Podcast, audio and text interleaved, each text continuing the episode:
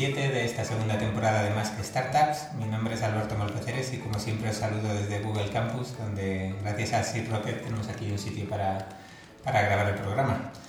Además, la semana que viene eh, recuperamos el, el, estudio y seguramente pues, eh, solucionaremos los problemas de sonido que tenemos últimamente.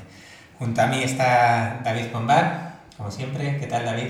¿Qué tal, Alberto? ¿Cuánto tiempo? Sí, muchísimo. Bueno, hoy grabamos un viernes, qué raro, entonces ha pasado más tiempo de lo normal. Más de una semana sin verte, se hace largo. ¿A que sí? ¿A que sí? Es que lleno mucho. Bueno, pero hoy sí puedo preguntar, ¿qué tal la semana? Ah, pues mira, eh, no sé mala, no sé mala la semana. La verdad es que empezó un poco regulera, pero ha ido ahí creciendo y no, no me puedo quejar, no me puedo quejar. La verdad es que en lo personal y en, y en lo profesional no ha sido una mala semana. ¿Qué tal la tuya? Bien, estuve unos días por Barcelona en el mobile, bueno, más bien en el 4 Years From Now, aprovechando para visitar gente y conocer productillos nuevos y la verdad es que muy interesante. ¿Y has apuntado muchos invitados para el programa? Sí, he estado haciendo trabajo de campo. ¿Seguro, seguro? Sí, hombre, te lo prometo. Yo creo que más has estado en las fiestas y esas cosas que otra cosa. Pues alguna hubo. bueno, eh, ¿qué sabemos de Tomás? ¿Esta semana ha corrido, ha hecho algo el chaval? Nos ha escrito, que ya es algo, ¿no? Eh, que hay semanas que se escaquea, pero, pero dentro de escribir nos, nos ha mandado uno de sus famosos jeroglíficos. Yo no, no, sé si últimamente que se haya incorporado mucha gente al podcast, tenemos un montón de suscriptores nuevos, si saben de qué va la película de lo de Tomás. A ver, pues cuéntales, cuéntales. A ver, eh, Tomás Senra fue invitado, no sé, capítulo 8, 7 de esta temporada. Algo así. Sí, hace tres meses por lo menos, y, y nos contó entre una y otra anécdota que se había comprado una elíptica uh -huh. y, y, lo estuvimos vacilando con el típico chiste de elíptica a modo de perchero que todo el mundo tiene en su casa.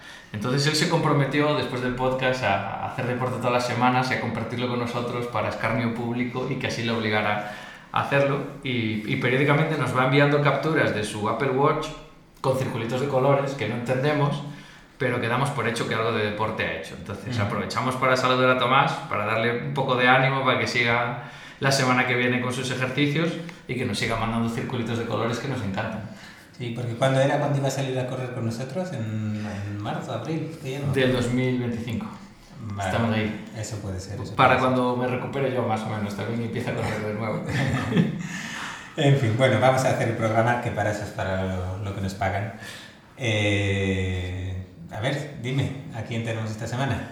Pues eh, hoy, hoy tenemos un... Casi siempre traemos a gente conocida, por, uh -huh. por, nosotros más o menos conocida, pero, pero hoy tenemos, además son amigos y, y, una persona, un personaje que últimamente está haciendo muchísimo ruido, con una gira mundial que parece Mick Jagger, recorriendo un montón de países, contando su película a todo el mundo y que además estuvo ya en Más que Startups en el primer capítulo de la primera temporada, pero que creo que lo que ha hecho en este último año vale la pena para tenerlo de nuevo y que nos lo cuente que es eh, Miguel Caballero, CEO de Tutelus. Miguel, ¿qué tal? Buenas tardes y muchas gracias por tenerme aquí con vosotros. Muchas gracias a ti, Miguel, por, por venir y acompañarnos. Eh, hoy, como ha dicho David, viniste a contarnos Tutelus hace en el primer programa, que, que sería pues enero del 17, una cosa así, uh -huh. un poquito más de un año. Hoy vamos a hablar de esa evolución del de proyecto, que es tutelus.io, una de las primeras ICOs que se hacen en España, que vais a sacar vuestra, vuestra nueva propia criptodivisa, etc, etc. Pero vamos, hoy yo ya sabes que soy muy mayor, que ya tenemos amigos comunes que no hacen más que repetir eso. Entonces, nos lo tienes que explicar claro, clarito, ¿eh? porque si no, no, no voy a enterar de nada. Estupendo, para eso hemos venido, ¿no? Aquí hemos venido a jugar, como dice un personaje por ahí. Bueno, pues a ver, eh, Tutelus, ¿cómo, tutelus.io, ¿cómo nos referimos a este proyecto? ¿Como tutelus.io, tutelusico? Eh... Bueno, es, es tutelus.io, ¿vale? Uh -huh. Y estamos hablando de una evolución natural de Tutelus. -huh. bueno, como comentaba David, he estado por ahí de viaje en, en, bastantes países y ahora me vuelvo a ir dentro de poquito otra vez, ahora hacia otro lado del mundo, hacia Asia, y siempre cuento la misma historia, ¿no? O sea, al final nosotros venimos de una empresa pues, eh, que ya está ahí, que es una plataforma de formación online, de educación online que muchos conocéis, que es tutelus.com. Y tutelus.io es eh, la evolución natural de tutelus.com. Es una plataforma descentralizada. Tutelus es una plataforma centralizada y con el punto .io lo que hacemos es eh, dar un pasito más allá y descentralizar toda la plataforma, todos los servicios, todas las actividades eh, bajo, el, bueno, bajo el, paraguas de la famosa tecnología blockchain. Entonces, a partir de ahí, pues bueno, se nos abren un mundo de posibilidades completamente nuevo. Eh, esto es como lo de la pastilla roja de Morfeo, ¿verdad? con Neo, bueno, hay que decir que eso es de la película Matrix, porque aquí la gente joven no sé si va a saber. David, por ejemplo, ¿tú sabías conocer la película Matrix? Sí, sí, hasta ahí, hasta ahí he llegado. Y, bueno, y a partir de ese momento, pues como te digo, la pastilla roja te abre un mundo de posibilidades increíbles que con el modelo tradicional son imposibles de ni siquiera de plantear y con el nuevo modelo eh, descentralizado pues sí que se puede, ¿no? Entonces, bueno, estamos trabajando ya desde hace muchos meses en esto, completamente volcados y sobre todo muy ilusionados. Por empezar así, cuando hablas de descentralizado, ¿eso qué es? ¿Como, como el emule de los vídeos o hablas más de la parte de, de la empresa, de, de, cómo se gestiona, se realizan los pagos o bueno, mm, yo, yo, creo que es mucho más profundo. ¿no? En general, eh, antes lo hablábamos en la comida, hay, hay mucho hype ¿no? en torno al mundo cripto, a las ICOs, todo el mundo ahora, mucha gente quiere lanzar una ICO, eh, pero yo creo que pocos se han leído ¿no? los manifiestos cyberpunks de, de los 80, los movimientos, eh, pues bueno, en ese sentido, eh, ciberanarquistas, donde a través de la descentralización intentas crear una sociedad más justa. Yo creo que todo parte de ahí, ¿no? Es decir, hablamos de descentralización ya no solo como tecnología, sino como forma de gobernanza. Esto, en, el mundo cripto, la gobernanza es una palabra que se utiliza mucho y cada vez vais a oír más todos. Entonces, en este sentido, cambia completamente la, la dinámica de la empresa porque pasamos de una empresa normal, una compañía tradicional, desde el punto de vista de que es el equity quien la controla y quien la gobierna, a una, a una empresa ya ni siquiera a veces se, tiene que utilizar la palabra empresa, sino a un proyecto descentralizado. Entonces, la descentralización afecta a todo, no solo afecta a la tecnología o afecta a los servicios, sino que afecta a la propia manera de, dirigir la empresa. Y nosotros queremos terminar en ese sentido. Es decir, para mí uno de los objetivos del proyecto ¿no? a nivel interno es que incluso el equity de la compañía termine tokenizado. Yo creo que una vez que te metes ya en el modelo de descentralización y de tokenización, ya no hay vuelta atrás. Tienes que tener muy claro si quieres jugar a esto, pero si quieres jugar, pues hay que jugar hasta el final, ¿no? Entonces, eh, aquí, hay que, aquí hay que tokenizarse, pero vamos, de principio a fin. Pero vamos a ver, ¿en qué momento, tú que llevas algo más de seis años con tu Telus, habrás eh, sudado sangre para sacarlo adelante, habéis creado una empresa, eh, 120.000 cursos, si no me equivoco, estáis en unos cuantos países, líderes en lengua hispana en algunos sectores, una empresa que da beneficios estáis donde queríais estar cuando empezasteis este proyecto. ¿Es tu empresa, aunque parte del equity pertenezca a inversores, otros socios, etcétera? ¿En qué momento decides? No quiero que mi empresa sea mi empresa, quiero que mi empresa sea de un montón de gente que no conozco de nada. O sea, ¿qué te lleva a tomar esa decisión? ¿Por qué? Es una buena pregunta, David es una buena pregunta. Eh, esto no surge tampoco de la noche a la mañana. ¿no? Yo creo que el, proceso de descentralización y la filosofía esta, eh, que estamos hablando eh, pues es algo que lleva muchos meses de, reflexión. ¿no? Entonces, quizás todo parte de un problema endémico que tenemos en, en el mercado de la educación, que es que como en inglés suena mejor, ¿no? Suena menos agresivo casi, ¿no? Education sucks. Es decir, si es que estudiar es un yo sé que no se pueden decir palabrotas, Alberto, disculpadme. Estamos pero, en infantil, sí. Pero es que estudiar es un puto coñazo. O sea, estudiar no mola, estudiar no es cool, eh, eh, no es algo agradable, hay que esforzarse mucho, hay que pagar. Eh, quizás, incluso en muchísimos países, aún estudiando y aún pagando, pues no vas a tener los retornos que esperas, ¿no? Entonces, esto desde un punto de vista de métricas de startup, ¿no? Que para eso estamos aquí, significa que, que los cortes a largo plazo y la retención es muy baja porque al igual que todo el mundo entramos todos los días a las principales plataformas sociales, yo no tengo la necesidad como usuario de entrar todos los días a aprender. A lo mejor yo hago una vez un curso en Tutelus porque me interesa aprender de algo en concreto, fenomenal, lo hago, pero ya está, me olvido, ¿no? Entonces, a lo mejor hasta el año que viene o nunca vuelvo a utilizar el servicio. Por lo tanto, la retención y la recurrencia es muy baja. Eso es un problema importante desde un punto de vista de, de gestionar una empresa porque te obliga a buscar siempre nuevos usuarios dado que con los que tienes no eres capaz de crecer lo que te gustaría porque no vuelven. Entonces nosotros tenemos un millón de usuarios, que está bien, pero realmente recurrentes hay pocos. ¿vale? En proporción al total. Entonces, claro, a partir de aquí, hace un año más o menos, cuando empezamos a meternos ya de lleno en el blockchain, dices, joder, ¿y qué podríamos hacer para que los usuarios volviesen todos los meses, todas las semanas, todos los días y que volviesen a gusto, que volviesen encantados, ¿no? Entonces, claro, ahí es cuando se te empieza a ir un poco la pinza desde, desde la perspectiva de negocio y dices, joder, y si les pagáramos por, por aprender, ¿no? Eh, ¿Volverían? Claro, si a ti te pagan por hacer algo, pues imagínate si vuelves, ¿no? Entonces es cuando empieza a surgir la, primero, cierta curiosidad desde el punto de vista de decir, oye, y si, si no sé si la palabra es pivotar, pero ¿y si evolucionamos el negocio hacia una plataforma eh, con tecnología blockchain que paguemos por aprender? Eh, ya puede empezar a tener sentido, ¿no?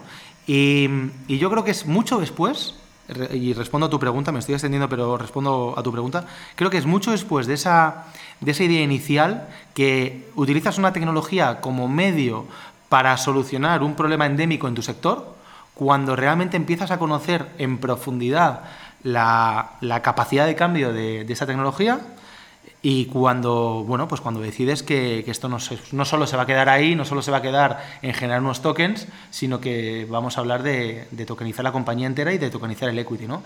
Y entonces, claro, desde un punto de vista de proyecto es algo súper apasionante. Eh, eh, tú piensas me decías, llevamos seis años, al final llega un momento que, eh, que, me, que, me, perdonen, ¿no?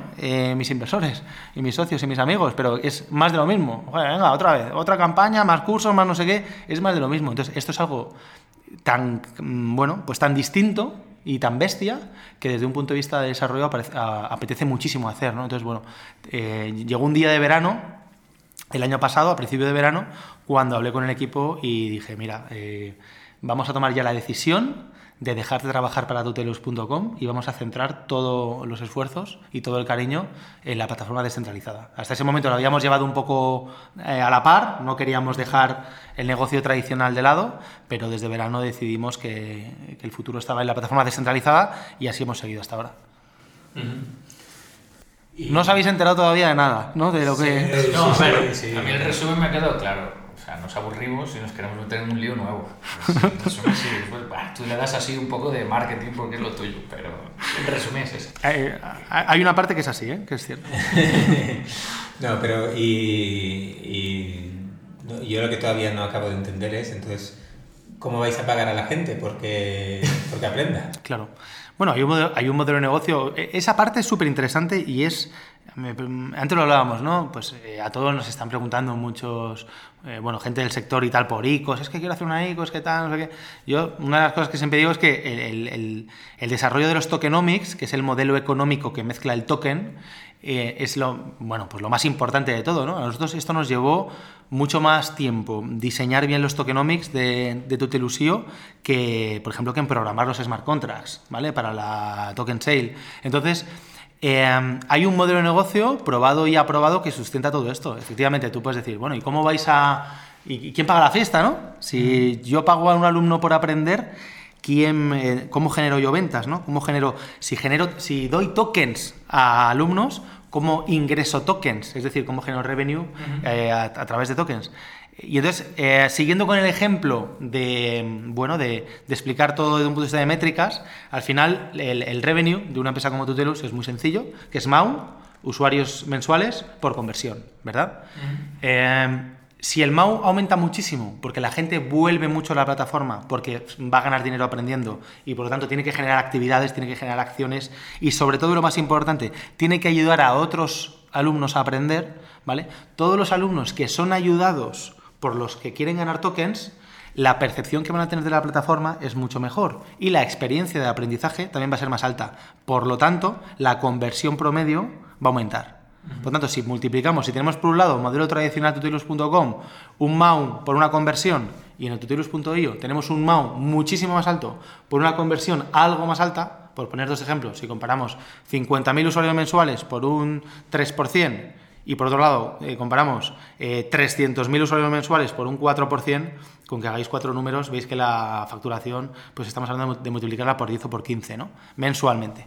Y luego tenemos otro factor interesantísimo eh, que también está validado, aunque ahora lo tenemos que poner en producción, claro, que son la generación de ingresos a través de tokens con compañías. Es decir, con el modelo, de, con el modelo tokenizado estamos creando eh, un sistema para medir la relevancia de los usuarios. Alberto podría tener muchísima relevancia en eh, cómo correr una media maratón por debajo de 3.45, por ejemplo, ¿verdad? Una maratón entera. ¿Entera? Sí, que es una media maratón ahí, por eso no va a nadie. puedes, puedes tener mucha relevancia, eso por, digo, este chascarrillo, puedes tener mucha relevancia en desarrollo web, porque has hecho muchísimos cursos de desarrollo web, desarrollo frontend, de JavaScript, de PHP, de lo que quieras, y por lo tanto puede haber empresas que estén buscando a la gente con mayor relevancia, y por lo tanto estén dispuestas a pagar por ese recruiting, por ese hiring, a gente con mucha relevancia en algo concreto.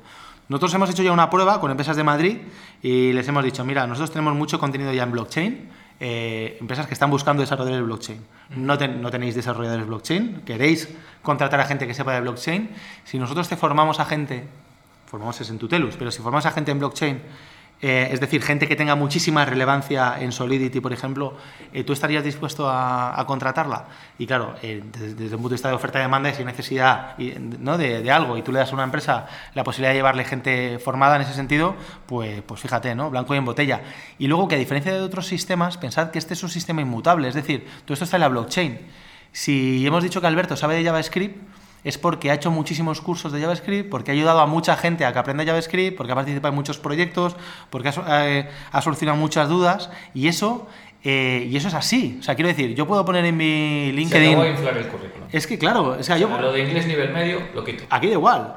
O sea, aquí, si no has hecho muchos cursos de inglés y has dedicado muchísimas horas, no puedes tener relevancia en inglés. Por lo tanto, jamás podrías engañar al sistema, ¿no? Entonces es algo en ese sentido también muy bonito. Por lo tanto, ingresos desde usuarios que usan más la plataforma, ingresos desde empresas y finalmente pues ingresos desde profesores porque también van a utilizar el sistema de tokens para promocionar sus cursos. Entonces al final pues el modelo funciona. Mm, pero eso lo podrías hacer también con euros. Es decir, ese punto, por ejemplo, que es esa parte un poco de la gobernanza que enlazabas anteriormente, eh, Claro, porque si la motivación para que la gente participe es, el, es que va a ingresar, ¿por qué no hacerlo en euros? ¿Por qué voy a llevar a la gente a decir, oye, ¿por qué voy a hacer, en ese sentido, acceder ese control de esa gobernanza a esos usuarios? Me alegro que me, que me hagas esa pregunta, Alberto. Eh, vamos a ver, al final hay dos tipos de usuarios, ¿no? Los, que, los usuarios que buscan ganar pasta con este servicio y los usuarios que buscan relevancia.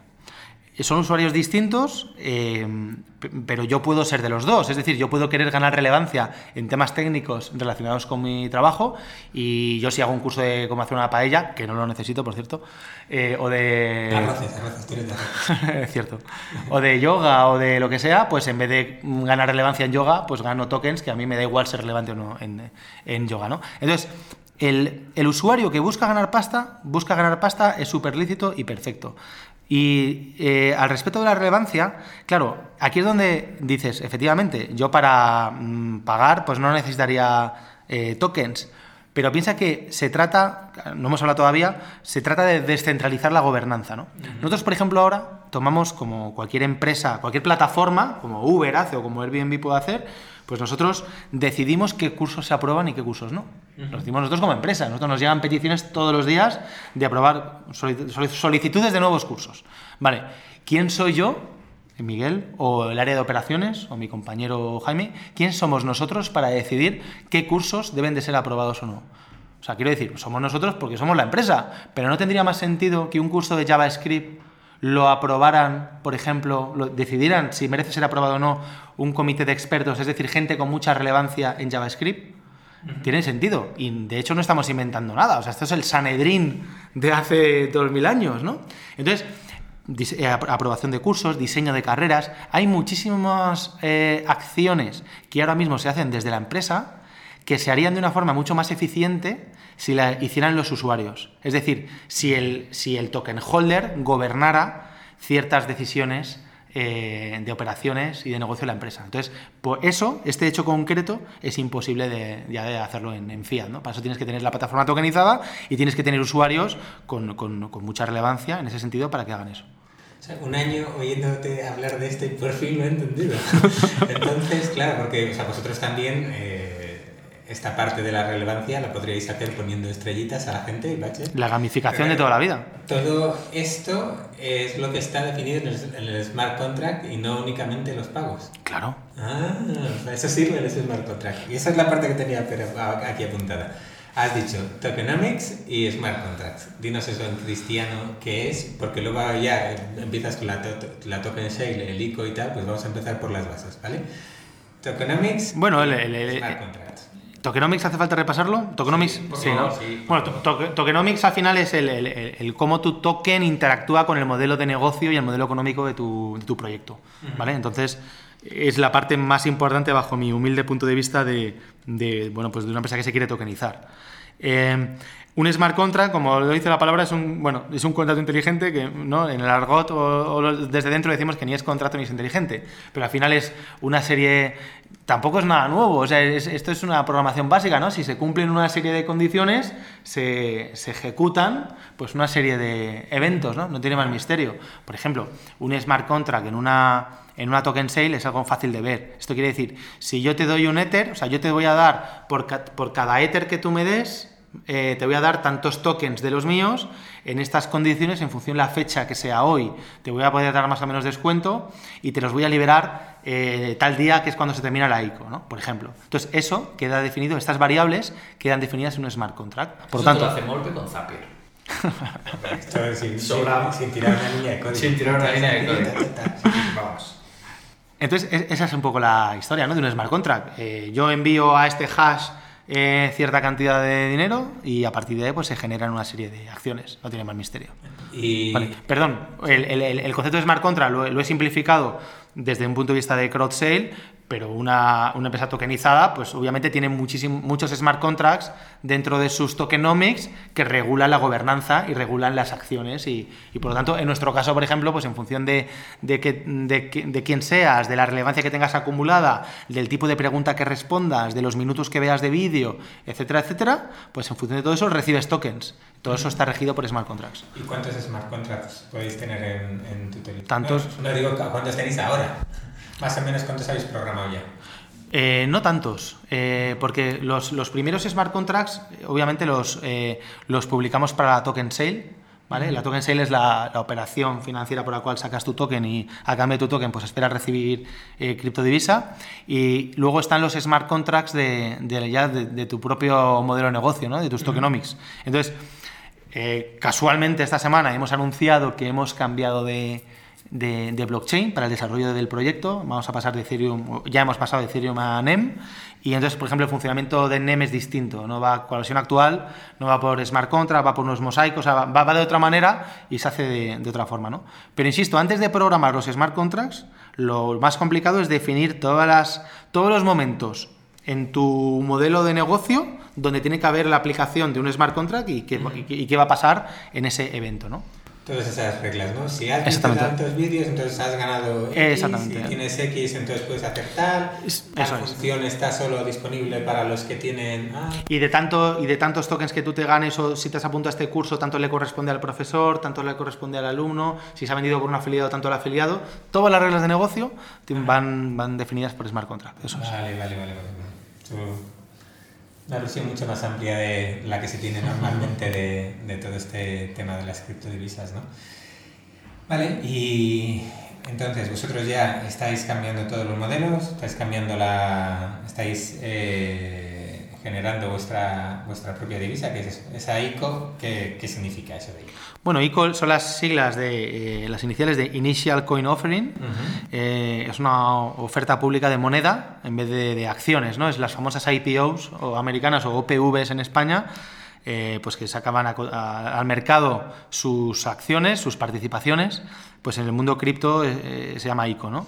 Eh, entonces nosotros hemos generado, bueno, hemos generado dos tokens, ¿vale? Un token líquido, que es el TUT, y un token que es el que mide la relevancia, es un token interno, eh, no tradeable, que es el STUT, la S de Smart TUT. ¿Vale? Entonces, eh, el TUT es el, token que se utiliza pues, para muchas cosas. ¿no? El, TUT es, el TUT es el token que se utiliza pues, para comprar cursos o acceder a servicios. El, el TUT se utiliza para, para profesores o para empresas para acceder a esas funcionalidades o de promoción o de contratación y luego el token en una tercera instancia eh, se utiliza para gobernanza, ¿no? no a través directamente del TUT porque es el líquido y no tiene sentido que, que los eh, cripto, mejor, que los token holders del token líquido te regulen la gobernanza de la plataforma, pero como tiene una relación con el STUT, que es el que realmente mide la relevancia, pues es a través del STUT cuando mides también la gobernanza. ¿no? Entonces es un token que eh, en este caso es un tipo de token que se llama utility, hay dos tipos de tokens, ¿no? aunque unos dicen que al final todos todos somos security, pero al final eh, ¿no? Eh, hay token security por definición y utility. El nuestro encaja en la tipología de utility y se utiliza pues tanto para transaccionar como para acceder a servicios como para mecanismos de gobernanza. Eso mola, porque así el que tiene el control sobre lo que pasa en la plataforma es el que tiene la relevancia y no el que tiene el dinero. Eso, es. Eso solo lo puedes hacer en un modelo de doble token, por ejemplo, ¿no? de doble cara. Está bien pensado esto, David. Todas estas cosas que hacen los jóvenes están bien pensadas. ¿eh? Sí, sí. Ya estás pensando cómo lo vas a montar en Bisepa, ¿no? No, en Bisepa no, yo aquí más que startup lo vamos a tokenizar. ¿Tokenizamos oyentes? Sí, no, y los oyentes, según más nos escuchen, van a poder decidir quién viene, van a poder decidir cosas. Ah, eso me gusta, ¿eh? eso me gusta. Tiene, tiene mucho sentido, ¿eh? Y los anunciantes, sin embargo, pues no van a poder decidirlo, van a ser los oyentes. Qué bien tirado. Eh. Ya se nos escriben el guion, es la hostia. Bueno, pues sí, sí, tienen muchos toques de, de utilities. Así Les dejamos. Sí, yo sí es así, pues no sé, Felipe, Andrés y estos que vienen son fieles desde el principio y tal, ya se los dejaba. Oye, pues mira, igual este verano sacamos un ICO y... Venga. Primer podcast tokenizado. Vale, entonces, eh, mira, eso ya me lleva a la siguiente pregunta. Eh, veo, ¿tiene sentido para lo tuyo? ¿Podría llegar a tener sentido para nosotros? ¿Para qué tipo de empresas eh, tiene más sentido esto? ¿Hay algún tipo de perfil en el que se vea que esto es más eh, que tenga más sentido, realmente se podría aplicar a cualquiera. Yo creo que tiene sentido si tu modelo de negocio provoca que una gobernanza descentralizada aporte valor. Es que no en todos los casos eso ocurre. Entonces hay gente que, eh, no sé si la palabra se llega a plantear ICOs, ¿no? pero que habla de que quiere, le gustaría hacer una ICO, pues porque al final, como hay mucho hype y, ¿no? y parece que hay mucha liquidez en esto, pues todo el mundo quiere trincar, ¿no? Eh, en el buen sentido. Pero al final tiene que tener sentido si, si, tu, si una gobernanza descentralizada aporta valor. Si no, no tiene ningún sentido. Entonces, bajo, esa, bajo ese prisma, pues puede ser un B2B, un B2C, o sea, eso da igual. Yo creo que ahí no hay sectores eh, más, eh, ¿sabes?, más acordes que otros. Sí que es cierto que cualquier modelo que esté hipercentralizado, pues es fácilmente encontrar valor en la descentralización, porque alrededor de la centralización, pues suele haber, eh, pues bueno, pues brechas de mercado, oportunidades, etcétera. Entonces, ahí es interesante. Me está gustando este de descentralizar más que startups. Fijaos que al final hay un movimiento, yo me conocéis y no soy precisamente una persona eh, comunista ni nada parecido, ¿no? Pero creo que hay un movimiento mm, político, filosófico, sociológico súper interesante alrededor del mundo cripto y a través de la descentralización que intenta empoderar al usuario. ¿no? Y fijaos que empresas que nacieron, oye, y máximo respeto, ¿eh? máximo respeto a las empresas que voy a nombrar, pero empresas que nacieron como eh, plataformas para empoderar al, al, usuario, pues Airbnb, Uber, eh, plataformas colaborativas, la palabra colaborativa, ¿no? Pues al final se están convirtiendo en auténticos monstruos eh, mm, bueno, eh, concentradores de poder a unos niveles absolutos, ¿no? Entonces, eh, estas cosas son complicadas, ¿no? Y los modelos descentralizados precisamente intentan bueno, pues paliar este efecto eh, y que también lo vemos en Internet, ¿no? Vamos cada vez hacia un Internet mucho más centralizado, ¿verdad? Y al final lo de acceder a Internet es mentira, porque accedemos a Google, accedemos a Facebook o accedemos a tres plataformas más, ¿no? Entonces, si eso lo unimos con encima lo de los americanos reciente, que no me voy a extender, pues no quiero hacer aquí ningún, ninguna incursión política, pero al final no estamos yendo hacia, o sea, de forma natural, si te paras a pensar, el Internet y las empresas, las grandes empresas de Internet, están yendo a modelos de concentración de poder. Y a mí como ciudadano eso no me gusta. Entonces, los modelos descentralizados creo que tienen mucho que aportar en este sentido. Ya, pero, a ver, siendo realistas, a día de hoy, lo decías al principio, hay muchísimo hype, pero ganando dinero con tokens, blockchain, bitcoin y tal, lo único son las casas de cambio que tienen un modelo de todo menos descentralizado. Coinbase está forrando, Binance está bueno, forrando. están empezando a surgir ya exchanges descentralizados, ¿eh? precisamente porque hay una oportunidad de negocio, porque lo que tú acabas de decir es tal cual, efectivamente. Estamos en un estadio tan sumamente incipiente en el mundo cripto que la mayoría de las, o muchísimas empresas o proyectos, plataformas que han generado ICOs, ni siquiera tienen el token todavía en producción, ¿no? A todos se nos llena la boca de agua, el otro día lo, publicaba en Medium, ¿no? Y yo el primero, que siempre se nos llegan a la boca en, Ethereum de los tokens RC20, de la compatibilidad de mi token, porque así puedo hablar con el tuyo, etcétera, y luego realmente pues no hay, no hay casos reales en producción de, tokens interactuando entre sí más allá de los CryptoKitties y, y dos cosas más, ¿no? Entonces, yo creo que, claro, no es el quitando las casas de cambio, como bien dices David, todavía no hemos llegado al momento de, poner en producción los modelos tokenómicos que permiten generar el revenue alrededor del token, ¿no? Todavía, todavía no hemos llegado. Indudablemente se irán al carajo la, eh, mayoría, igual que se van al carajo la mayoría de las startups, pero vamos, que es, yo creo o sea, que es algo que está aquí, que, que genera valor a la sociedad, que genera valor al usuario eh, y que no hay vuelta atrás, yo creo que es algo indudable, ¿no? Lo que pasa es que esa vertiente de, moneda, que al final acaba siendo un mecanismo especulativo y que con mecanismos de especulación de sobra conocidos en la historia, eh, se puede alterar su valor.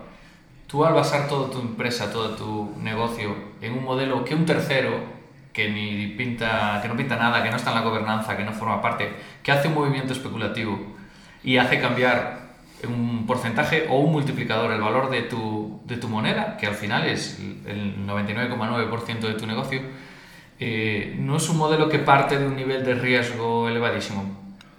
Eh, o sea, Tutelus como, como plataforma basada en un token que va a estar en casas de cambio y que cualquiera puede apostar a favor de él o en contra de él, ¿cómo os puede afectar a vosotros como empresa que haya una acción especulativa, que multiplique el valor, que después se desplome? ¿Crees que puede acabar con nosotros? Vamos a ver. Em, aquí hay dos lecturas, ¿no? Hay una lectura, por un lado, eh, operativa, que es eh, el, bueno, que hay ciertos mecanismos de protección, ¿no? Eh, ya hablamos más de conceptos fintech puros y duros, pero bueno, nosotros como, como plataforma tokenizada manejamos un pool de tokens que, podemos utilizar para contrarrestar esos efectos. Luego ya es cuestión de que no concentres todos tus, eh, todo, toda tu liquidez en, un exchange, o sea, que la tengas repartida con, con contratos adecuados con exchange para llegar a unos topes de, de, adquisición por usuario para precisamente evitar ese tipo de cosas, ¿no? Y luego tenemos ya el pensamiento liberal, de una, una lectura mucho más filosófica, ¿no? Que es eh, bueno, pues que el mercado se regule. O sea, te quiero decir, em, hay, mucho en esto de la ICO, eh, de las ICOs, hay mucho debate, ¿no? Que si, por ejemplo, vesting, no vesting, cuando estás sacando la ICO y tal, ¿no? Tú al principio, como emprendedor y como persona humana, intentas proteger tu parcela y, ¿no? y piensas en conceptos de vesting, ¿no? Te meto vesting a partir de cierta cantidad, te meto vesting y tal. Pero luego, si lo piensas fríamente, eh, dices, pero tío, o sea, vamos a ver, eh, el mercado se tiene que regular. O sea, si tú no eres, o sea, si hay un movimiento especulativo post-ICO que hace, o que la gente vende simplemente, ¿no? Porque han ganado pasta y hace bajar el, valor de tu token, y luego y tú con tu proyecto no eres capaz de poner ese token en valor, es decir, de que suba, esto es muy sencillo. O sea, ¿por qué subir el precio del token? O sea, ¿por qué subir el token? Pues porque hay más gente que compra que gente que vende. ¿Y por qué hay más gente que compra? Porque el token se tiene que utilizar. ¿Y por qué se tiene que utilizar? Pues porque tú has prometido una serie de servicios y una serie de cosas que se tienen que utilizar. Entonces, si tú en tu plan de negocio no eres capaz de generar, o sea, de hacer el trabajo para que esos servicios se deployen y que el precio del token suba, pues tío, pues es que a lo mejor no tiene que subir. Entonces, yo creo que el concepto de nadar y guardar la ropa en esto eh, es, erróneo, ¿no? Bueno, en general en la vida, ¿no? El nadar y guardar la ropa no se puede, y aquí no es una excepción. Si tuvieras que hacer una ICO y quieres recaudar, pues tío, si has sacado tanto Ether, pues o, tanta criptomoneda, me da igual, o pasta, 5 millones, 10, 1, lo que sea, me da igual. Pues eso que te has llevado, pero no puedes pretender eh, llevarte la pasta y que el mercado esté controlado. El mercado se tiene que regular por sí mismo. Y si el precio de tu token baja, macho, pues trabaja como está trabajando la gente de Aragón, que está haciendo un trabajo increíble y que, y que bueno, pues el, valor del token está subiendo pues porque la plataforma cada vez es mejor, cada vez tiene más productos, se puede usar para más cosas, etcétera, etcétera. ¿no? Es un ejemplo que me gusta mucho porque es una de las pocas empresas españolas que ya tiene el, el proyecto en producción. ¿Cuánto tiempo crees que vamos a tardar en ver un proyecto descentralizado, tokenizado, que le toque las pelotas a Google, a Facebook? Buena pregunta, ¿eh? Y Bueno, una de las cosas que decía Mark este año es que uno- hace unos meses, no sé si lo leísteis, en uno de sus objetivos para 2018 era enten- sí, entender en, Mark, Marc, nuestro colega, Entre colegas, los alicantes son así, son amigos todos. era entender de en profundidad el, el- el mundo cripto, quería este hombre, ¿no? Entonces, Claro, pero es que así estornuda, suelta 10 millones de dólares, claro, compra unos cuantos tuts, dispara, luego los vendes todos, te hunde y dice, va, pues ahora me voy a dedicar a la educación online. O, o- o directamente compra Tutelus, esa, esa empresa que tiene una parte de, por mucho que esté descentralizada, al final Tutelus, como has dicho, tiene unas herramientas de protección y demás que, que si en algún momento llega, pues en este caso, Mark y su Facebook y decide quedárselo, pues eh, lo queda y... Sí, o sea, vamos a ver, mm, esto, esto es como todo, o sea, aquí no va a ser diferente a lo que ha sido hasta ahora. Eh, yo creo que si las empresas lo hacemos bien, pues como bien decías David, em, pues tocaremos las pelotas a los grandes, ¿no? Pues yo creo que eso es algo bueno y, y ojalá suceda. Y luego ya pues los movimientos a partir de ahí, que Google compre unos o que compre otros y tal, pues bueno, pues ya se verá. Cada vez es más complicado, ¿eh? porque hay empresas que, eh, que ya venimos del mundo tradicional, que nos hemos metido al mundo cripto, pero es que hay proyectos que ya nacen directamente tokenizados. Es decir, eh, hay, hay empresas que nacen ya sobre un entorno, eh, sobre una blockchain concreta y que sus escrituras de constitución es un smart, es un smart contract. Entonces, bueno, pues a ver cómo, cómo compras esa empresa. Pues comprando los tokens, no tienes otra. ¿No? Entonces, bueno, pues a- a- hay que cambiar el chip. O sea, ya no es. Yo creo que el mundo cripto nos, nos abre a todos la mente a que esto ya no va de comprar equity, sino de, bueno, pues de, de otra movida, ¿no? Y es lo bonito. Claro, pero, pero esa parte, o sea, ¿cómo encaja con la realidad de los países, de las leyes? del- Yo creo una empresa en la nube eh, no constituyo ningún registro mercantil. Así La- es, tal cual, ¿eh? La constituyo sobre Argo, como decías, o, o sobre Ujú. cualquier token, pero yo tengo que tener empleados, tengo que pagar nóminas, Pues pagar ese tengo que pagar unos impuestos. Bueno, o, o no, o sea, te quiero decir, nóminas las pagas en cripto. Ya está. O sea, Venga. pero esa gente vive eh, al margen del sistema. Eh, No, ¿qué nosotros va? No sé si tendremos pensión, pero los que cobren su salario en, en cripto, Pero te quiero decir, o sea, es que eh, yo que cada vez estoy más metido en esto, eh, de verdad que, que el- creo que el, el mundo ya, no es que está cambiando, es que ha cambiado, es decir, es que ya hay mucha gente que, que está en el, que vive en el mundo cripto, o sea, te quiero decir, a mí págame en Ether, que yo luego tendré mi tarjeta de crédito o débito en la cual estoy metiendo ya Bitcoin o Ethereum o... eso es guay, pero el día siguiente te rompes una pierna, vas a un hospital público y te atienden. Tú no estás pagando un puto duro por ese hospital público. Y el resto de los curritos que viven en el mundo del pasado pagan un porcentaje muy alto de sus salarios para Claro. que tú, que vives en el mundo guay de los Ethers, vayas gratis al hospital. Es cierto. ¿Cómo manejamos eso? Es que eso tiene difícil solución en el corto plazo. Pues fíjate que a nivel de plataformas colaborativas se empieza a hablar ahora, eh, Montoro y compañía, ¿no? de la tasa Wallapop. Se empieza a hablar ¿eh? en 2018 de crear la tasa Wallapop, cuando llevamos ya modelos colaborativos de gente que está ganando dinero o llevando a otros eh, de Bilbao a Madrid o aprendiendo en Tutel o alquilando mi apartamento desde hace mogollón de años. Entonces, si llevamos mogollón de años con, el, con el- la economía colaborativa y no hemos sido capaces todavía de, de regular eso, pues eh, con el mundo cripto yo creo que la- va a ser algo parecido. Insisto, eh, estoy contigo, ¿eh, David? O sea, eso tiene que terminar de alguna manera controlado, o regulado o tasado, no lo sé, pero es muy incipiente. Yo, yo, yo tengo- ya tengo la solución. Le veo a Montoro poniendo ahí, explicando unas líneas de código que tienes que meter en todos los smart contracts para recaudar. Hombre, unos smart sobres. Se habla, se habla a nivel Europa, por ejemplo, de, de generar una criptodivisa eh, europea, eh, bueno, para al final como mecanismo, como un posible mecanismo para una vez que están... Venezuela no le ha salido bien. Claro. Lo Bueno. intentaron. un, un- un mecanismo para precisamente pues para ya eh, tradear o, o tener una trazabilidad de lo que suceda a partir de, de esa cripto con otras y por lo tanto tener control de, la- de las cosas que se hacen, ¿no?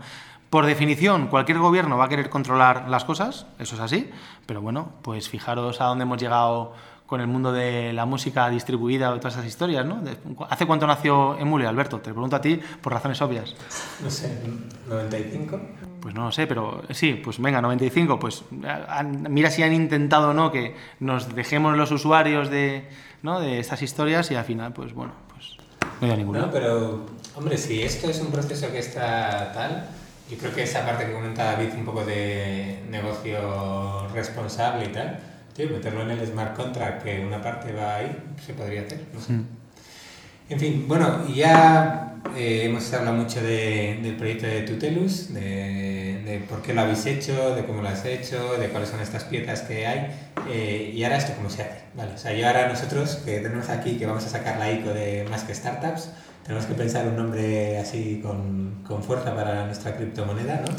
Pero, ¿qué tenemos que hacer para, para hacer esto? Para sacar una ICO y esas cosas. Bueno, como decía, lo primero que hay que hacer es eh, hacer algo con sentido común, ¿no? Que, o sea, que tenga sentido y que tenga... ¿Estás diciendo que mi propuesta no tiene sentido? Una vez que tienes definido tu, tu modelo de tokenomics, pues lo que, lo que hay que hacer es trabajar en lo que se llama, o sea, en la documentación del proyecto, se llama el white paper, ah, es la base, luego tienes muchos otros documentos, eh, tienes que, que, darle forma, es hacer un plan de negocio de toda la vida, vamos, no tiene ningún misterio.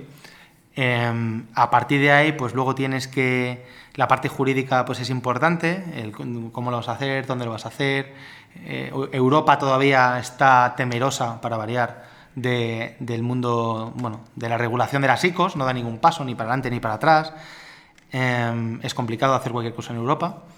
Y luego, pues bueno, ya buscarte la vida, tío. O sea, te quiero decir, pues eh, si, haces nosotros, ¿qué estamos haciendo?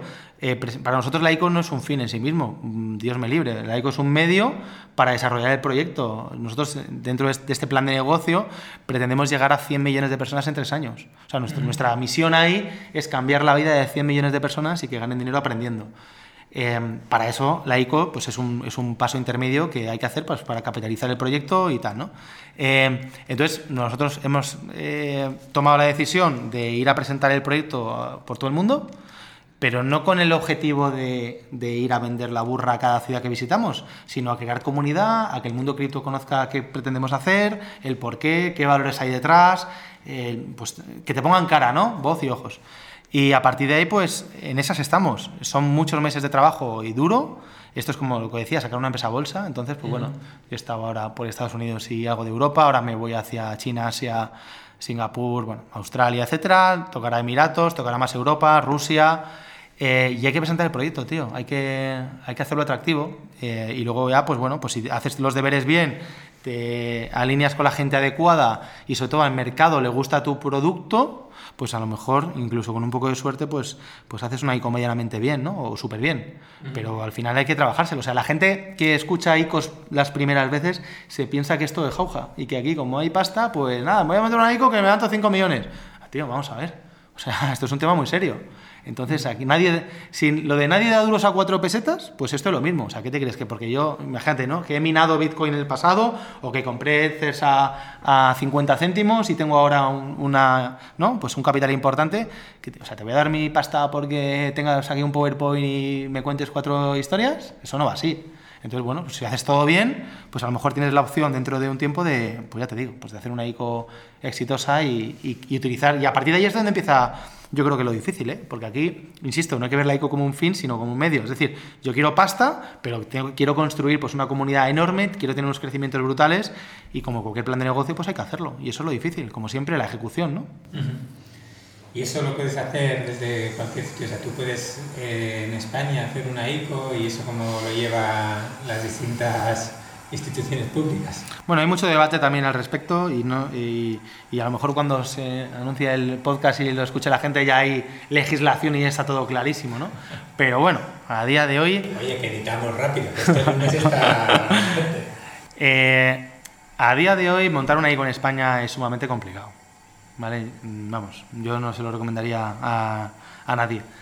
Eh, entonces, eh, bueno, pues te que buscar la vida. Hay otras jurisdicciones más favorables, no, es un tema de España, es un tema de Europa. Quiero decir, hasta que Europa, eh, al final el regulador español, CNMV, Tesoro por detrás, pues eh, cumplen órdenes ¿no? y directrices. Entonces, hasta que Europa no dé un paso adelante o atrás, pues estamos todos ahí un poco en, la doble línea. ¿no? Nosotros nos hemos ido a Suiza, eh, pues que, como sabéis, aunque físicamente está en Europa, está fuera de la Unión Europea y tiene una legislación muy clara.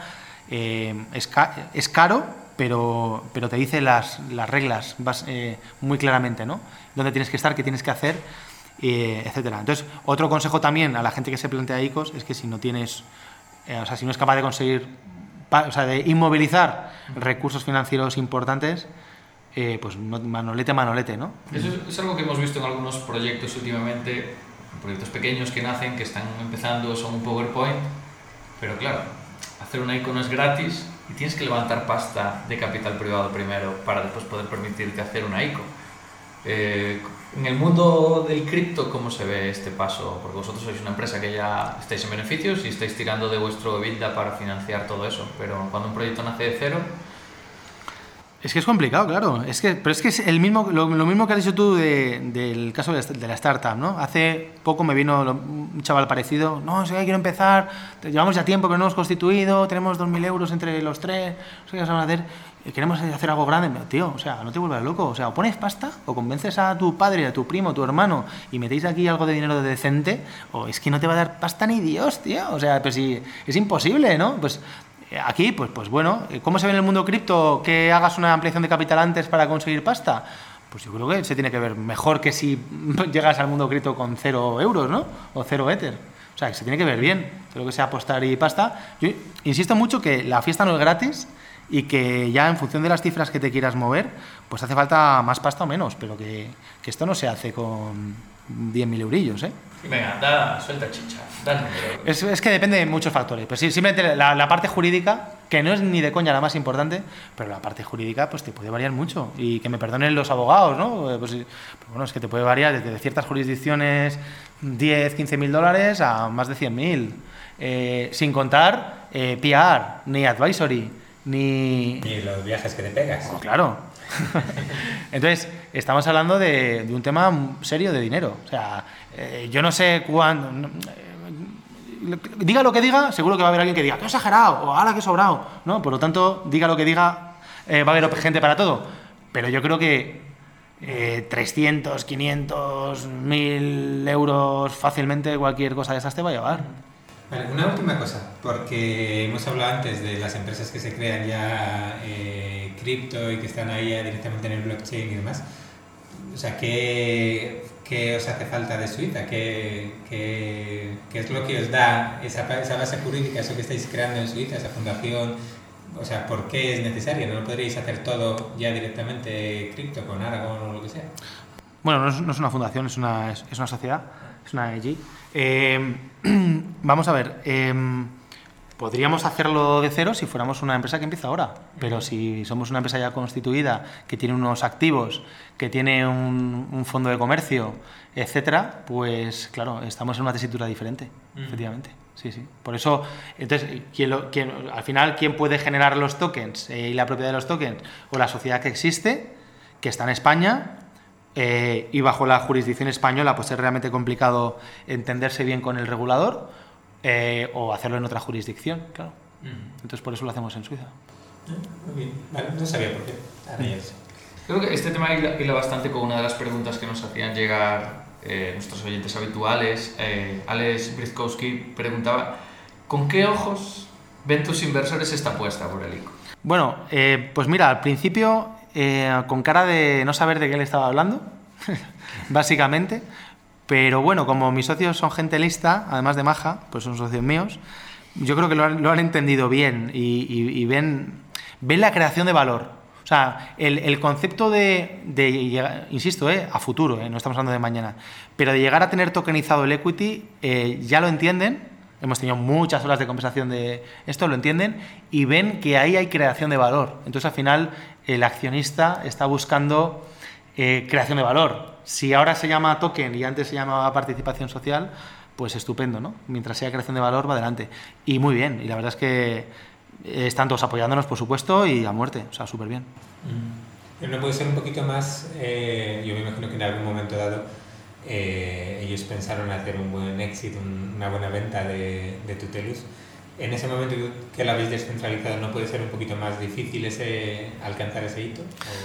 Mira, hay o simplemente no sabemos porque todavía no, llegamos, no hemos llegado a ese punto. Estamos en un, claro, estamos en un punto tan incipiente todavía que cualquier aproximación que queramos hacer es pura fantasía o especulación, ¿no? Por lo tanto no me atrevería.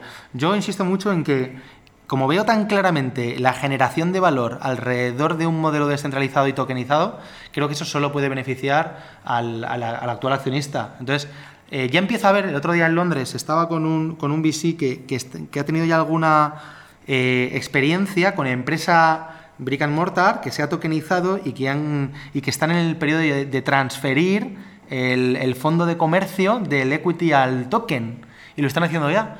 y, lo están haciendo bien y está funcionando. Entonces, bueno, yo creo que estos casos se van a repetir en el futuro y es inevitable que empresas ya constituidas se quieran tokenizar y que, y que vayan a tokenizar hasta el equity. O sea, de cara a un, venture capital que ahora esté dentro de una sociedad limitada, normal, española, eh, si esa empresa decide tokenizarse y dar el paso, eh, ¿crees que es más parecido al final el mecanismo de una salida a bolsa como evento de liquidez? ¿no? Acabarían convirtiendo ese equity, esos papelitos en monedas virtuales que en algún momento pueden acabar convirtiendo en euros y recuperar esa inversión? Yo estoy seguro que sí. En el momento, pues no lo sé, pero eh, yo creo que sí. Yo creo que en ese sentido se parece mucho y, y esa es la línea. Bueno, pues eh, sigue alguna de las otras preguntas que tenemos aquí de, que nos han hecho llegar por Twitter. Sí, hay un par de seguidores que nos preguntan eh, por ese programa de embajadores que habéis anunciado últimamente. ¿Qué estáis buscando un embajador? ¿Qué tal va el programa de embajadores? Eh, ¿qué, pues, es, ¿Qué, es, un embajador de? Pues mira, el programa se ha desbordado. no pensábamos que iba a gustar tanto, la verdad os digo. Eh, de hecho, le hemos dejado de promocionar porque tenemos algo así como 1.300 o 1.400 aplicaciones a embajadores y solo queríamos coger uno por ciudad. Entonces, eh, bueno, ha sido más de lo esperado. Un embajador es eh, pues, alguien que nos va a representar en una ciudad y que se va a encargar de crear, de mantener y de, dinamizar y de hacer crecer la comunidad local interesada pues, en educación y en blockchain. ¿vale? Entonces, queremos gente que sea nuestra, nuestra voz en, bueno, pues en todas las ciudades de momento de más de 100.000 habitantes y a partir de ahí, pues bueno, gente muy involucrada eh, que entiende el impacto social que tiene blockchain, que cómo queremos cambiar el mundo con la, con la educación descentralizada, que lo entienda y que quiera organizar meetups mensuales en su ciudad, con nuestro apoyo, por supuesto, para crear comunidad. Entonces, bueno, de momento tenemos, hemos pasado un primer filtro con unas 400 personas de las 1.300 y, como os digo, al final el objetivo es quedarse con, con una por ciudad, salvo en ciudades enormes, capitales... Eh, ¿no? de países en los que tengamos más de uno. Entonces, bueno, pues súper contentos y, y, a ver si este, o sea, pretendemos que sea un primer paso, porque claro, hasta ahora hemos sido 100% online, ¿no? Todos nuestros usuarios son online, ¿no? Entonces, un primer paso hacia la creación de comunidades locales y de, y de fomentar ahí, ¿no? El tema, tema local. Tenemos hoy, hay una pregunta, me, me ha gustado la fórmula de la pregunta, porque hoy vamos a evitar la sección de consultoría de Molpe y vamos a saltar a la sección de consultoría de, de Miguel. Además nos pregunta Tomás Serna, que además tú también lo conoces, eh, si quisiera hacer una pequeña inversión en cripto y solo tuviera las opciones que proporciona Coinbase, que debe ser el único que le ha validado su DNI, que ya sabemos cómo está el tema de los exchanges, eh, ¿qué comprarías y en qué proporción? Ya sabes que es eh, Bitcoin, Bitcoin Cash, Ethereum y Litecoin, que son las monedas que cotizan en Coinbase ahora mismo. Bueno, fijaros, antes de responder al gran Tomás, fijaros que en mi pitch hasta ahora creo que no he hablado nada de, de criptodivisa, ni de trading, ni de nada, porque insisto que para mí esto va, esto va muchísimo más allá del, de la especulación y del precio de, las, de los tokens, ¿vale? Eso... Claro, es que esto es como si, es que al final todo, es todo tan nuevo y está tan mezclado pero es como si al final tú dices, no, es que yo soy administrador de base de datos y alguien te pregunta, ¿invierto en Oracle? Claro. no, no lo sé. Claro. ¿Qué cuentas? Yo pongo código. Claro, claro. Pues esto es un buen ejemplo y esto es algo parecido. O sea, le podría responder a Tomás, pues no lo sé, ¿eh? no sé cuándo, cómo está ahora, ¿no? Eh, no sigo el mercado diario de tal. Por supuesto, invierte en TUTS y no en, en Ethers o Bitcoin. En TUTS mucho mejor. Pero es que son mundos separados. O sea, es que el mundo de la, las, eh, las ICOs o las, la criptoeconomía, la empresa tokenizada, la descentralización con movimiento, el blockchain, va mucho más allá del Coinbase y del precio del Ether, ¿sabes? Entonces, son mundos completamente distintos. Y ahora, así para, para que Tomás gaste un poquito de esos, de esos ahorrillos en, en TUTS, ¿Dónde tiene que ir para participar en esta, en esta play, que tenéis? Pues en tu, atutelus.io, ahí tenéis el proceso de registro, hay que hacer un, lo que se llama un KYC, que es bueno, eh, documentación para, asegurarnos que eres quien dices ser y tal, y ya está. Ahora, como estamos en pre-sale, pues el, el, importe mínimo es, es, elevado, son 5 Ether, que al cambio yo creo que está alrededor de los 3.500 euros más o menos, y ya luego la ICO, que será, eh, arrancamos el 28 de mayo, pues ya en ICO el, el importe mínimo son 30 euros, o sea que ya a partir de ahí cualquiera va a poder comprar tokens. Bueno, pues nos dejaba también aquí, no hemos hablado mucho de la vertiente técnica, porque bueno, pues yo creo que era importante entender un poquito el porqué y cómo funciona esto, pero Tomás, que a pesar de ser abogado, pues parece que está intentando aprender a, a programar, está lanzando un proyecto basado en infraestructura blockchain. Y él pregunta eh, que si es complicado desarrollar un proyecto sobre una infraestructura blockchain de las actuales y que si realmente eh, están preparadas para que surjan muchos proyectos como el vuestro, está en un estado embrionario. ¿no? Ya también has comentado que habéis cambiado de, de, de blockchain pues un poquito pues también por qué y, cuáles son un poco las razones. Muy bien. Bueno, vamos a ver, por responder un poco más tecnológicamente hablando ¿no? esta, esta pregunta, al final una blockchain, no lo hemos dicho, pero es una base de datos descentralizada, eh, inmutable y, y, bueno, pues eh, de carácter, no sé si decir para gratuito, pero accesible a cualquiera, ¿no? Open source, vamos a llamar. Uh -huh. eh, entonces, eh, al final no, es más que una base de datos. Entonces, ¿cómo de difícil o de fácil es trabajar con una blockchain? Pues es trabajar con una base de datos. Ya está. Solo que para consolidar eventos en la base de datos, pues vas a tener que bueno, pagar a alguien para que lo consolide, a un minero para que lo consolide y que se grabe en el bloque correspondiente de la cadena de bloques de la blockchain que hayas elegido. ¿no? Entonces, a partir de ahí, pues hay un mundo enorme de características de distintas blockchain eh, al final cada uno tiene que buscar la que le aporte más valor en su proyecto concreto. Nosotros empezamos con Ethereum porque es la más usada, porque desde un punto de vista de crowd sale, pues es, la, bueno, no sé si es la más fácil de deployar por smart contracts y Solidity, aunque es un truño, pues Solidity es el, el, el framework más, más utilizado. Eh, pero luego, pues bueno, en nuestro caso en concreto, Ethereum tiene muchísimas limitaciones de velocidad, de consolidación, de costes, de funcionalidad y por eso nos pasamos a NEM, ¿no? Eh, y a partir de ahí, pues, eh, en NEM, por ejemplo, trabajar con NEM, lo hablábamos antes, pues utiliza una librería JavaScript. Entonces, de trabajar con JavaScript a trabajar con un framework que se llama Solidity, que cualquier tipo de error te lo devuelve como error y se acabó, pues bueno, pues es un mundo, ¿no? Volvemos al cobre. Claro, entonces eh, cada uno tiene que, o sea, hay que estudiar muy bien cada proyecto y dedicarle tiempo a elegir la blockchain más adecuada. O sea, no vale decir, voy a hacerlo sobre Ethereum porque tal con todos los respetos a Ethereum, que me encanta y, y es mainstream y es genial, ¿eh? pero hay que dedicarle tiempo a eso. Y eso no tiene más misterio que estudiar y que analizar cada una por separado. Uh -huh. Bueno, vamos a dejar por ahí un, un, huevo de Pascua y vamos a decir que si, si la gente escucha este podcast y quiere saber más de los aspectos técnicos de la blockchain, pues no sé, que nos hagan unos cuantos faps, retweets y así diciendo esto y traemos un día aquí a, a Javier Sucardis, al socio de Miguel, para que nos nos abra las tripas de un blockchain y nos cuente cómo funciona eso. Estupendo. Para, para eso, ¿vale? ¿vale? Estaría bien. ¿Vale? ¿Vale? Venga, pues ya sabéis todos, tenéis que mencionarnos, retuitearnos, contestarnos y todo eso y entonces un día traemos, a, traemos aquí a Javi a que nos cuente todo eso. Oye, y al ganador le hacemos un airdrop de algo, unos cuantos eurillos en tokens, ¿vale? En tuts Ajá. y se los damos. Vale. Un, un airdrop es un regalo, o sea, vamos a hacer una especie de, de liquidación, ¿vale? ¿Os parece bien? Perfecto. Ah, a mí perfecto. Todo que sea ver dinero, a favor. Vale, pero para vosotros no, ¿eh? Para el ganador. bueno, ya, ya nosotros ahí... Como no nosotros os lo pasaremos a un wallet vuestro eh, de más que startups, que espero que se saque un, un wallet en SEM, ¿vale? Uh -huh. Y a partir de ahí ya hacéis lo que queráis. Como todavía no tenemos smart contract, podemos podemos tunear un poquito el concurso y nos llevamos nosotros los tuts. Bueno, yo ya que estáis mandando mensajes, le voy a mandar un mensaje a Tomás. Yo, yo tengo una cuenta de Binance. Tomás, si quieres dejarte de invertir en chorradas, si quieres probar con altcoins, te vendo mi cuenta de Binance y a ver si así por lo menos gano algo. Porque no hago más que pasmar. en fin. Bueno, pues que ya se acaba aquí la parte de promocional todo. Sí, ya estoy servido. ¿Nos quedan más preguntas? No, ya no tenemos más preguntas. Bueno, pues entonces vamos a ir a las secciones habituales. Tú ya estuviste aquí, ya la conoces.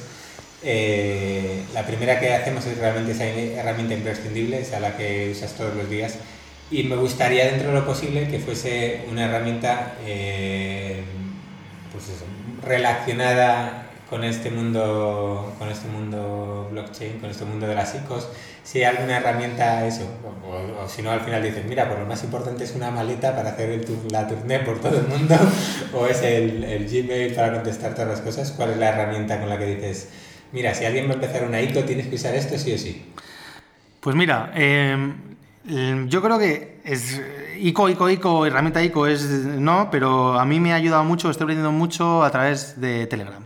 O sea, Telegram, que es algo que Ajá. mucha gente usa, mucha gente fuera del mundo cripto no usa. eh, es súper útil. O sea, Pero tú dices que vendes eh, tuts en los grupos de chollos estos que hay por ahí. No, pero es- una herramienta muy buena. Chollos chinos y criptomonedas. Y está Miguel ahí. Fíjate que con Telegram consigues una cosa que la gente agradece mucho, que es que, o sea, eh, que, que el CEO de una empresa que está sacando una ICO te pueda responder personalmente a ti a una duda que tengas, es algo que no, que no con todas las herramientas puedes hacer. ¿no? Entonces, yo sé que es una herramienta que, que la gente agradece a nivel de una comunicación directa entre personas y luego que bueno que hay tantísimos grupos que, es- que se aprende muchísimo, ¿no? Entonces, eh, pues yo creo que Telegram, la primera vez respondí a Slack, esta segunda sé que no soy muy innovador y que todo el mundo que nos está escuchando usa la Telegram, pero a mí pues me, me has sacado Es algo de que se está volviendo un poco estándar, ¿no? En el mundillo cripto. Totalmente. Revisando webs de ICOs y tal, suele haber un canal de Telegram. Siempre. es curioso. A mí lo que se me está ocurriendo es que si la gente nos retuitea ahí muchas cosas, lo que vamos a hacer vamos a traer uno de estos nuevos modelos de negocio que hay de, de chollos por Telegram y WhatsApp y que cuente un poquito lo que es eso. No sé si el caso de, de Manfred o algún otro que realmente hay con mucha atracción, eso es O el primo de Javi Santana. el primo de Javi Santana que tiene un negociazo montado en, en, en un grupito así. Entonces vamos a traer un negocio de estos, vamos a buscar uno. Si alguien tiene alguna sugerencia se la aceptamos, pero... Te- te- hoy te voy a contar yo la anécdota. Ver, ya que estamos por romperte el guion. Esta semana que estaba en el Mobile World Congress, ese típico pues, palacio de congresos muy grande y tal, voy, voy al baño y ese momento que estás, estás en el baño justo pegado en la puerta enfrente, una pegatina, o sea, no puedes ver otra cosa. En típico formato tarjeta de visita, pero era una pegatina que era un taller que- especializado en cambiar embragues de coches era solo el mejor precio, recambio de embrague, tal, contáctanos WhatsApp y el número de WhatsApp. Y la verdad es que growth hackers estos chavales. Y me acordé, claro, del primo de Javi Santana. No de otra manera. Muy bien, muy bien. Bueno, pues a ver, seguimos. Eh, bueno, ya sabes, la última sección que, hacemos siempre, nuestro eh, última invitada, en, este caso, eh, respondió a una pregunta del invitado anterior y nos dejó una pregunta para ti. Ya sabes que tienes que responder a su pregunta y además hacer una tú para el siguiente, que no sabes quién va a ser el siguiente invitado, que además tendrás que responder. Entonces, la pregunta que nos hizo Analia Plaza, que en este caso fue la anterior invitada, es ¿cuáles son las startups más guays de España ahora mismo? Es que ella- esta sí que se aprovechó de nosotros, esa sí que hizo consultoría gratuita. Nos, nos la sacó entera, ¿eh? Es buena chica, se lo vamos a, a dejar esta vez. Uf, menuda pregunta, menudo compromiso, tío. Bueno, Es complicado, ¿eh? O sea, hay muchas y obviamente no te vas a acordar Vale. de todas así, pero dinos un par de ellas que, que, que digas, mira, esta es gente interesante, que además así podamos aprovechar para traerlas al programa. Claro. Y Analia sacar algún artículo. Eh, sí, primero el programa, luego la analía.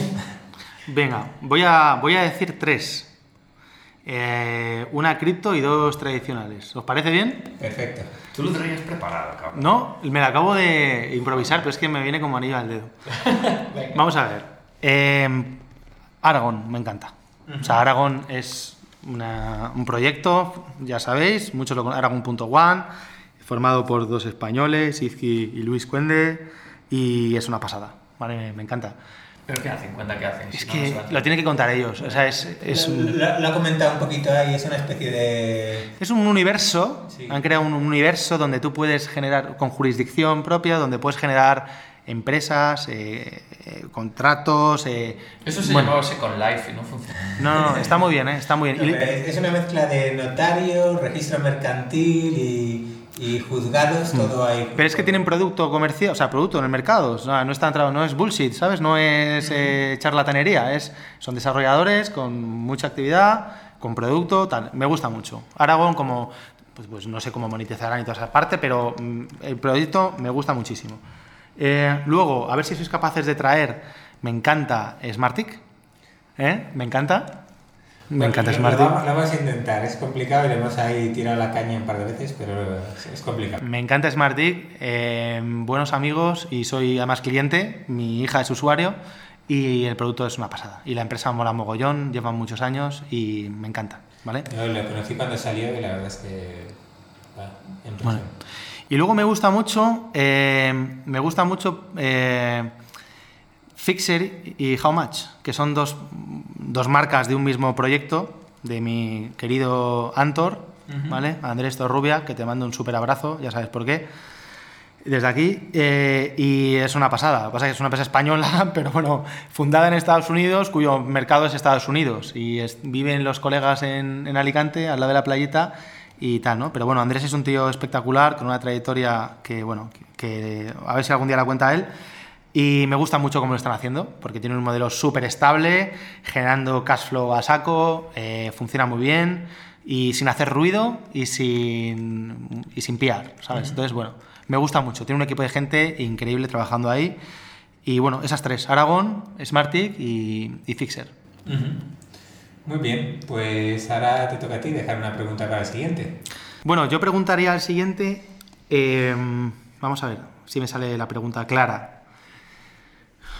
¿Cuántas veces has estado a punto de tirar la toalla antes de, bueno, de considerar que has llegado ya a un punto de no retorno desde un punto de vista positivo y, no sé si la palabra es éxito, pero ya de estabilidad, ¿no? ¿Cuántas veces con tu mismo proyecto has podido estar a punto de, tirar la toalla?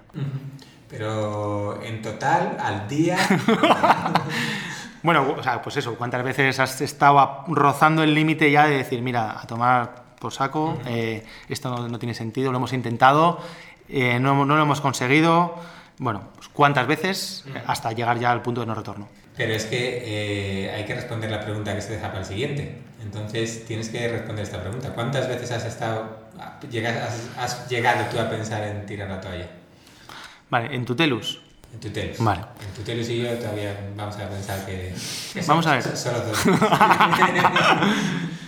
Eh, si, tirar la toalla significa, por ejemplo, porque yo, psicológicamente creo que soy un tío bastante duro y, no me afectan las cosas, ¿no? Eh, quiero decir, los grandes problemas de la vida son los que son, todos los conocemos y, ¿no? y problemas de startup, esto no son problemas ni son nada, ¿no? Los temas de salud son los realmente importantes, el dinero es algo efímero que hoy no tenemos y mañana podemos tener, dinero viene y va, ¿no? Y, no es relevante.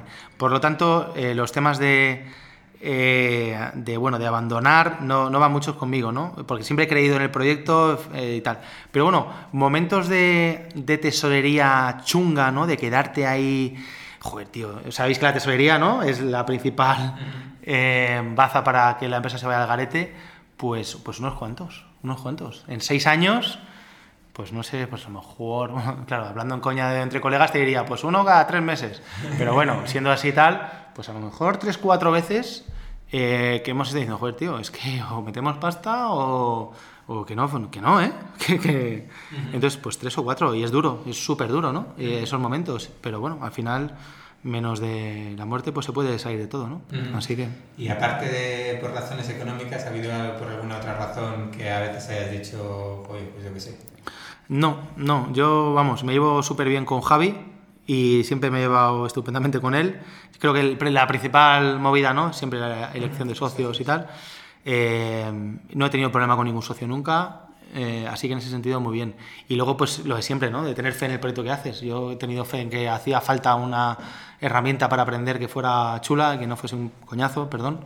Y, bueno, y a lo mejor ahora ha, tenido que llegar la época blockchain como para darle una vuelta de tuerca y que tenga mucho más sentido ¿no? y poder generar mucho más valor. Eh, pues no lo sé, cosas de la vida, pero no, no he llegado a tener esa situación. Muy bien, pues hasta aquí hemos llegado, David. Sí, señor. No está nada mal. No sé el tiempo que hemos estado, ¿eh? No sé cuánto va a salir, si me he enrollado mucho, ¿no? La verdad. no, yo lo único que tengo claro es que vamos a tener que poner en el post además un diccionario de todas las palabrotas que hemos ido soltando hoy. Si generalmente la gente nos pregunta cosas, lo de hoy ya va a ser. Sí, sí, eso yo creo que lo de ha batido todo, todo lo Sí, yo he ido anotando unas cuantas porque hay muchas que no quería cortarte y tal, pero ahí hay temas técnicos o muy del mundillo blockchain y tal. Bueno, pero hay una cosa buena porque podéis apuntaros al, al Telegram de Tutelusio y el CEO os contesta. Si tenéis alguna duda, oye, he oído una entrevista tuya tal y le podéis contestar por ahí. Oye, o podéis dejarme que haga una mínima autopropaganda o podéis apuntaros a un curso gratuito de Tutelus de blockchain, que tenemos muchos, y aprender sobre el tema. Yo hice los dos que me pasaste y muy chulos, tío. Sí, pues nada, pásanos, pásanos, el enlace, lo ponemos en, ah, el, lo ponemos en el post y, y, ahí. Genial. ¿Vale? Estupendo. Bueno, pues muchas gracias, Miguel. Muchas gracias a vosotros, un placer. Eh, hacemos como eh, los niños pequeños o la tele y tal. Quería, ¿puedo saludar? Tal? Saludos, por supuesto. Más que nada para que cuando lo, lo oigan pues se rían un poquito, ¿no?